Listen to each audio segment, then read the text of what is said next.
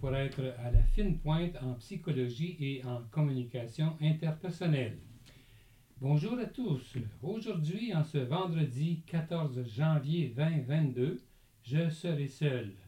Mon sujet porte le titre suivant On and Off, deux points, l'ambivalence amoureuse des débuts. Alors, je vais euh, citer euh, quelques incidents euh, que j'ai vécu moi-même pour illustrer mon propos sur l'ambivalence amoureuse. Alors, nous sommes donc au mois de mai 1981. Je suis en train de faire mon doctorat en sexologie à San Francisco et ma mère vint me rendre rendez-vous. Une grande joie. Elle avait fait le voyage avec une jeune femme reliée à son milieu de travail et avec ma chère cousine Nicole. Ce fut la fête dès que j'ai cueilli cette belle délégation à l'aéroport de San Francisco. La compagne de travail de ma mère s'appelait Marcelle. Elle avait 23 ans et elle était en stage en tant que jeune pharmacienne à l'hôpital de Saint-Hyacinthe. Marcelle était d'une gentillesse remarquable et elle me plut dès le départ, même si ce n'était pas un coup de foudre. Sa figure n'était pas parfaitement à mon goût, mais Marcel était mince, d'une belle grandeur, vive d'esprit, énergique, féminine, intéressée et intéressante. Elle attira tout de suite tellement mon attention que ma mère me demanda en catimini de ne pas négliger ma cousine. Mais c'était plus fort que moi, cependant, c'est avec Marcel que j'avais le plus envie de parler. Alors, cet, ce- cet incident et les autres que je livre aujourd'hui euh, sont tirés d'un livre que j'ai l'intention de faire paraître euh, dans les prochaines semaines. Un nouveau livre. J'en reparlerai. Mais pour le moment, je continue euh, de lire mon texte sur ces incidents concernant l'ambivalence amoureuse. Alors donc, je reviens à, à ce, à cette affaire de San Francisco. Alors, jour après jour, j'entraînais mes visiteuses dans mon circuit touristique préféré de San Francisco, la Jolie, comme je faisais avec tous ceux du Québec qui venaient me voir.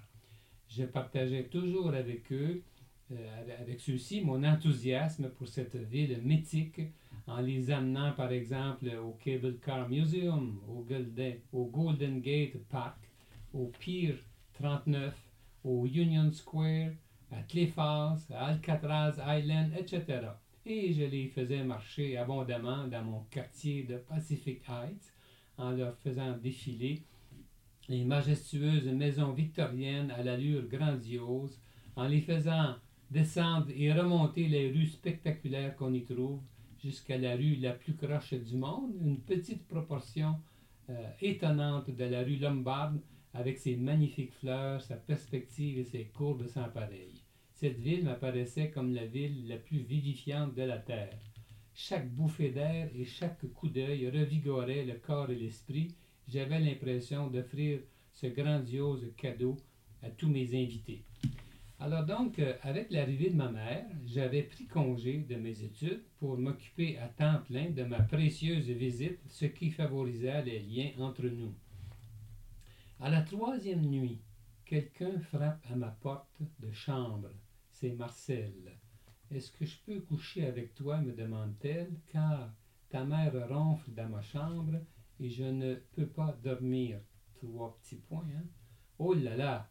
Que ce fut doux de découvrir ce beau corps appétissant et tendre. J'étais affamé et on me donnait subitement à manger. Nous nous sommes entendus à merveille sur le champ, Marcel et moi.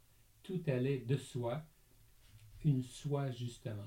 Elle me parlait beaucoup d'elle de façon appropriée et, et s'intéressait à moi en même temps. Elle me raconta sa vie. Nous étions tellement sur la même longueur d'onde que nous avons instantanément formé un couple. Vie groupe le jour, amant la nuit, à l'insu des autres.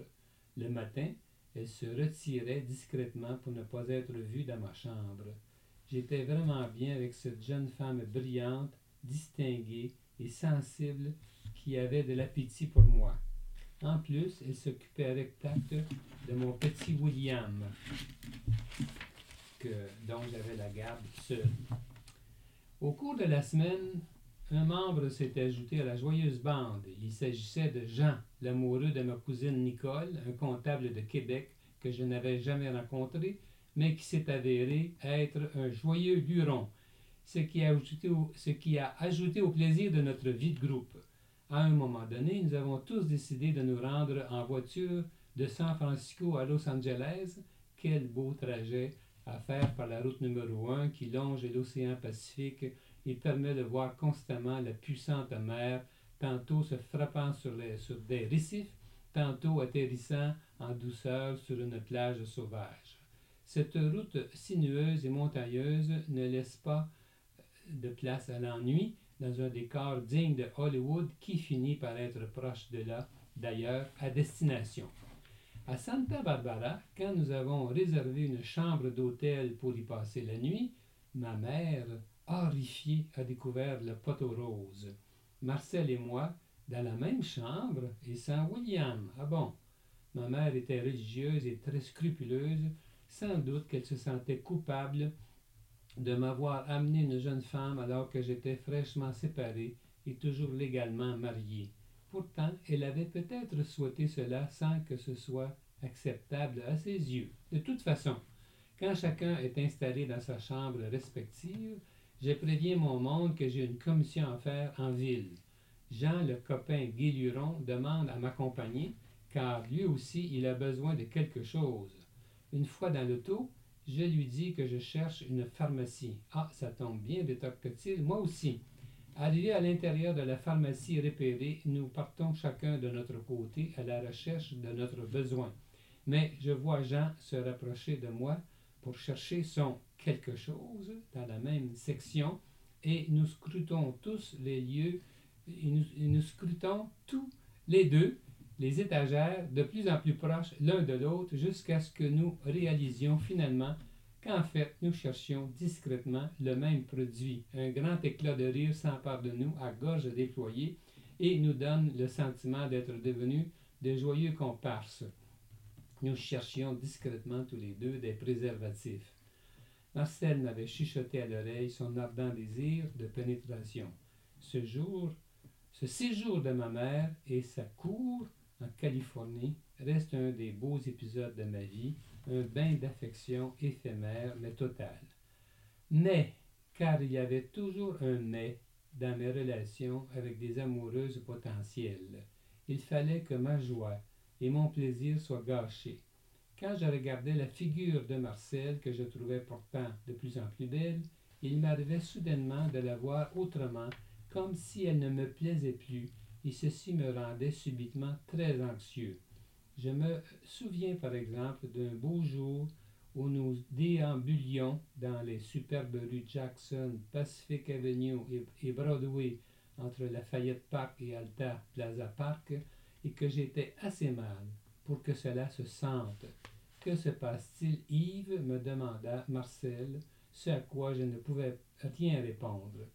Dans de tels épisodes anxiogènes qui m'étaient familiers avec euh, les femmes amoureuses, je devenais confus et mal dans ma peau. Tout à coup, je devenais intérieurement critique envers celle qui me comblait. Il me semblait, euh, il me semblait, euh, excusez-moi, tout à coup, je devenais intérieurement critique envers celle qui me comblait. Il me semblait donc que maintenant que la figure de Marcel était empreinte d'une certaine introversion qui lui faisait perdre son éclat et qui allait jusqu'à la ravaler au, statut d'une fille de second ordre qui n'en valait pas la peine. En tout cas, euh, dans mon esprit, elle ne pouvait plus conserver son statut de véritable amoureuse et encore moins de conjointe éventuelle. J'en devenais instantanément honteux. J'aurais été mal à l'aise de la présenter à mon entourage comme mon amoureuse. Elle n'était plus belle. J'en étais tourmenté et consterné sans rien y comprendre, en proie à une espèce de fragmentation mentale. Bien plus tard, j'ai observé à quel point ma perception de la beauté d'une femme pouvait fluctuer. Chaque visage féminin présente de multiples angles qui font voir la personne de façon différente.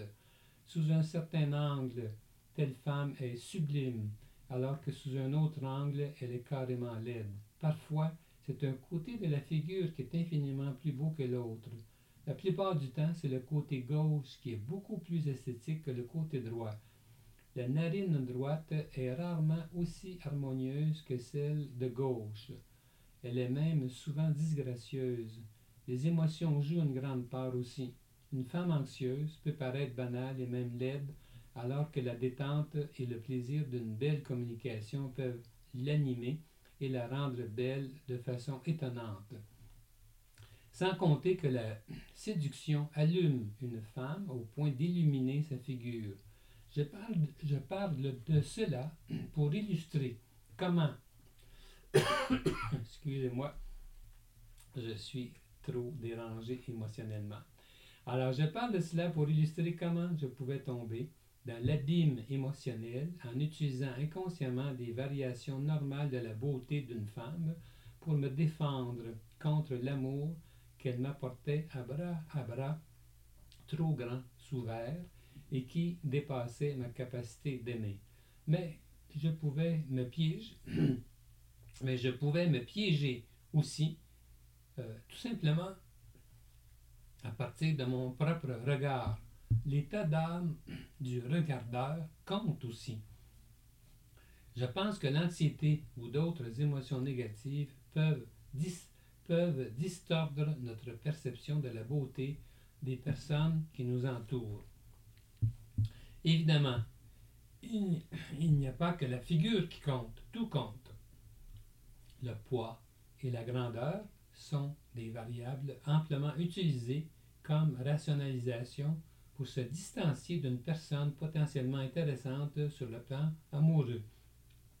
Parce qu'on éprouve de la difficulté à aimer et à se laisser aimer, trop grasse, trop chétive, trop grande, trop petite, etc. Alors, vous excuserez les, les, les faillances de ma voix qui trahissent mon émotion. Alors, qu'est-ce qui est arrivé avec la belle Marcel, pas assez belle, eh bien, à la fin du séjour, elle a quitté San Francisco avec ma mère et les autres, comme prévu, et elle m'a envoyé de belles lettres d'amour auxquelles je n'ai pas donné suite convenablement. En conséquence, Marcel s'est évanoui dans la nature et je ne l'ai jamais revu. Quand je lui ai téléphoné plusieurs mois plus tard, elle m'a répondu succinctement, succinctement en me signifiant qu'elle n'était plus intéressée à moi. Je me suis longtemps ennuyé d'elle, mais j'avais tué dans l'œuf un amour naissant qui ne demandait qu'à fleurir. Incapable d'accueillir ce cadeau de la vie, je préférais languir de solitude en rêvant à la femme qui me comblerait un jour. Si des femmes rêvent au, au prince charmant, des hommes comme moi attendent leur princesse illusoire. Mais il faut dire aussi, c'est une autre explication à ma résistance inconsciente à aimer, que mon deuil de mon ex-conjointe n'était pas fait de toute évidence malgré le passage du temps et qu'il n'y avait pas de place dans mon cœur pour une autre, ceci à mon insu. Je me croyais libre, mais je ne l'étais pas du tout Ceci est fréquent dans les séparations récentes. Alors, euh, donc, euh, ça, c'est un. Voilà la, fin de ce premier épisode. Et je voulais en confier un deuxième. Alors, dans ce deuxième épisode, encore plus, euh, comment dire, difficile à révéler, dans un sens, je raconte mes débuts avec Joanne. Et puis, 20, après, après ce début arrive cet, cet épisode que je livre ici en disant tout simplement mon texte. Alors, mon histoire serait parfaite si elle finissait comme cela et j'en serais fier. Alors, je fais référence à ce que je viens de raconter pour dire comment j'étais charmé dans un premier temps. La vérité est plus nuancée.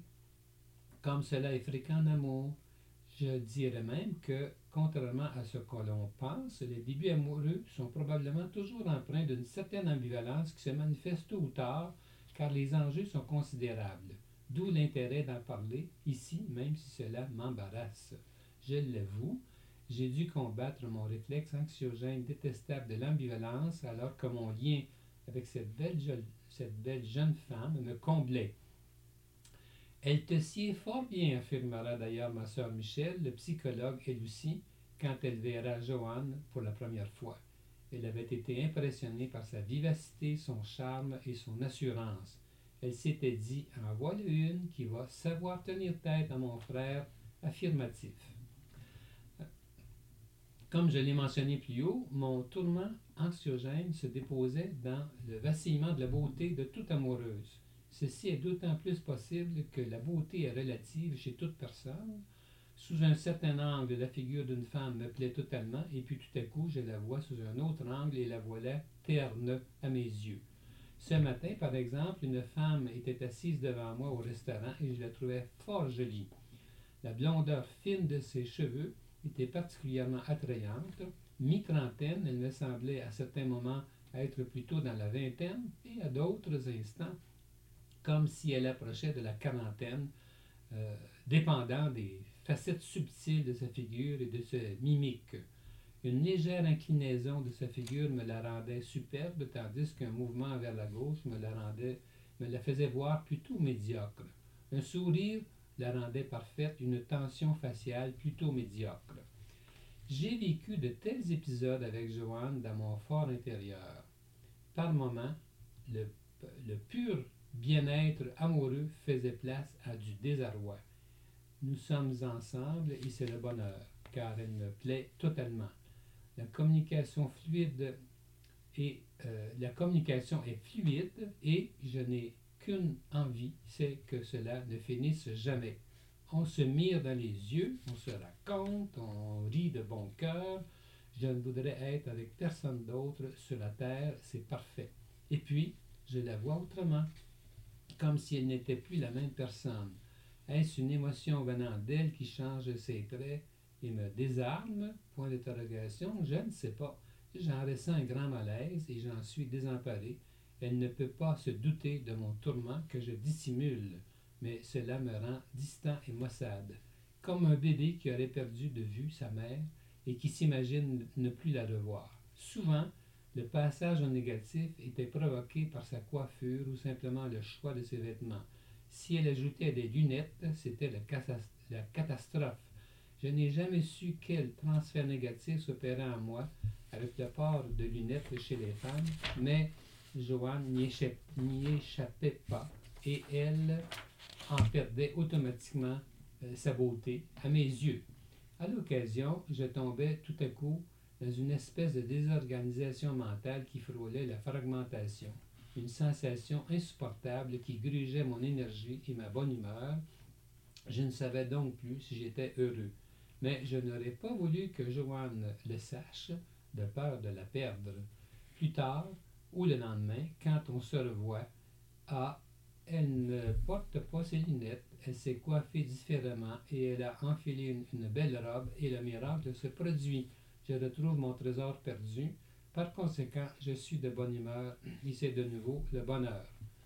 Beaucoup de personnes dévalorisent leur relation conjugale à cause de débuts amoureux ambivalents en s'imaginant qu'elles se sont trompées dans leur choix.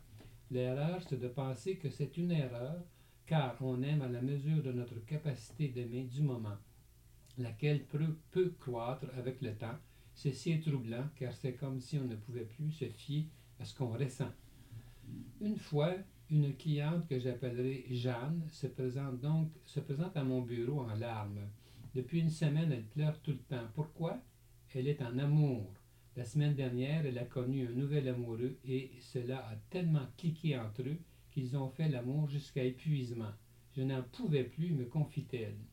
Et depuis sept ans, elle ne pense qu'à lui. En quels termes Je ne lui ai servi qu'à assouvir ses instincts sexuels, dit-elle. Il va probablement reproduire cette séquence sexuelle avec des femmes plus jeunes que moi. Au fond, je suis sans doute une risée. Je ne veux donc plus lui parler et je cherche une raison pour l'éloigner. Mais voyons, Jeanne, que je lui rétorque, pourquoi ne t'aimerait-il pas? Réellement Ne serait-il pas en train de. Ne, ne serais-tu pas en train de saboter à la racine un amour naissant, valable? Fin de la citation. Selon moi, c'était exactement cela ce qui se passait. Elle allait détruire ce balbutiement amoureux avec un homme digne de confiance pour éviter d'être rejeté et de souffrir comme cela lui était arrivé trop souvent dans le passé. En vérité, l'amour lui faisait extrêmement peur. Quand elle aimait un homme trop fort, il fallait prendre la poudre d'escampette. Elle se demande maintenant si ce nouvel amoureux veut la revoir. Et pourtant, il lui a proposé une activité qu'elle a esquivée. Je réagis. On ne se laisse jamais après une rencontre amoureuse sans établir une suite. Alors, tu vas communiquer avec lui et tu vas lui demander clairement quand allons-nous nous revoir. Elle avait compris de ma suggestion Veux-tu me revoir? Non, non, non, insistai-je. Quand allons-nous nous revoir? Elle a alors cessé de pleurer et a reconnu son, son habitude d'évitement. Elle ne se sentait pas à la hauteur de ses amoureux potentiels et elle euh, détruisait tout amour valable à sa racine. Euh, alors je vois que le temps a passé. J'essaie de m'ajuster. Est-ce que j'ai le temps de. Je pense que je vais, je vais sauter sur le dernier épisode. Euh, et puis je vais aller tout simplement à la conclusion de, mon texte. voilà. Alors, donc, euh, je vais laisser aller ce dernier épisode qui ne me concernait pas. C'était euh, l'exemple avec un, autre client.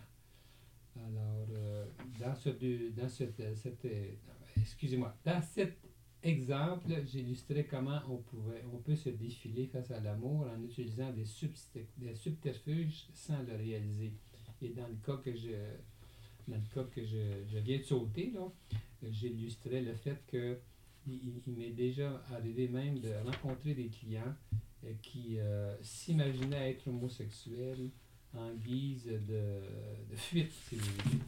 Alors, on peut utiliser toutes sortes de, toutes sortes de stratagèmes pour fuir euh, des amours qui nous, qui nous impressionnent trop, qui nous tenaillent trop.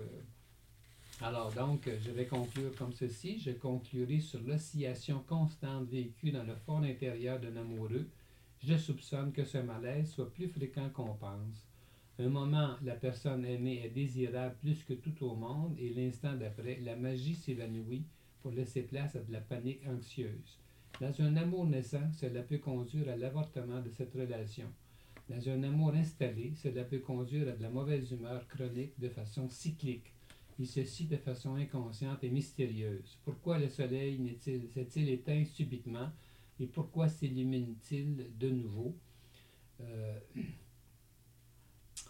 tout, tout, à coup S'agit-il de subtils messages qui, qui proviennent inconsciemment de la, de la personne aimée ou si c'est l'amoureux vacillant qui projette ses états d'âme à partir de ce qu'il voit? Je ne parle pas ici du désir qui tombe à la suite d'une discorde. C'est plus pernicieux que cela. Les deux amoureux sont en bon terme, et voilà que l'un d'eux tombe à off. L'amoureuse n'est plus attrayante à ses yeux et il en développe de la détresse. La, solution serait simple si cet état était, permanent. Ça serait la rupture, tout simplement. Mais non, un peu plus tard, les choses se replacent et le soulagement du contentement remplace la panique ce qui existe plus près dans la littérature psychologique à ce sujet, c'est la réaction cyclique typique des gens qui souffrent du trouble de la personnalité limite, TPL, qui consiste à idéaliser le conjoint un moment pour le démoniser l'instant d'après, en l'accablant de tous les mots avec colère. Mais l'inconsistance du sentiment amoureux dont je parle ici est différente. Il s'agit d'un malaise presque physique qui envahit momentanément l'amoureux sans colère. En réalité, je vois cela comme une réaction anxiogène passagère à une menace inconnue et inconsciente. Si, si le lien amoureux est fortement installé, la personne anxieuse accepte ces périodes de, de circuits intérieurs qui s'éteignent et se rallument en misant sur la dominance positive. Cette personne vit de temps en temps des orages internes qui font partie de son microclimat individuel. Une condition essentielle à tout amour durable, deux points, c'est la tolérance des ambivalences et des désagréments inévitables. inévitables. Nulle femme ne pourrait me combler 100% du temps, 24 heures par jour, 7 jours par semaine. Le critère d'évaluation de ma satisfaction doit être élargi. Tout compte fait, la grande majorité du temps. La présence de mon amoureuse me charme et me ravit, et quand elle n'est pas là, elle me manque. Dans mon cas, je dois l'avouer pour terminer, j'ai dû suivre une thérapie qui était extrêmement utile pour moi, qui m'avait aidé à faire le, deuil de mon ancienne relation et pour euh, être capable d'accueillir celle qui allait euh, être la femme de ma vie qui m'a comblé euh, depuis ce temps-là. Alors voilà, avec cette confidence, je termine en fermant cet épisode de Psycho Balado. Euh, Joanne Côté et moi, nous sommes psychologues cliniciens en pratique privée à Québec. Pour plus d'informations sur qui nous sommes, sur nos livres et nos services, consultez notre site web vous pouvez nous consulter à distance.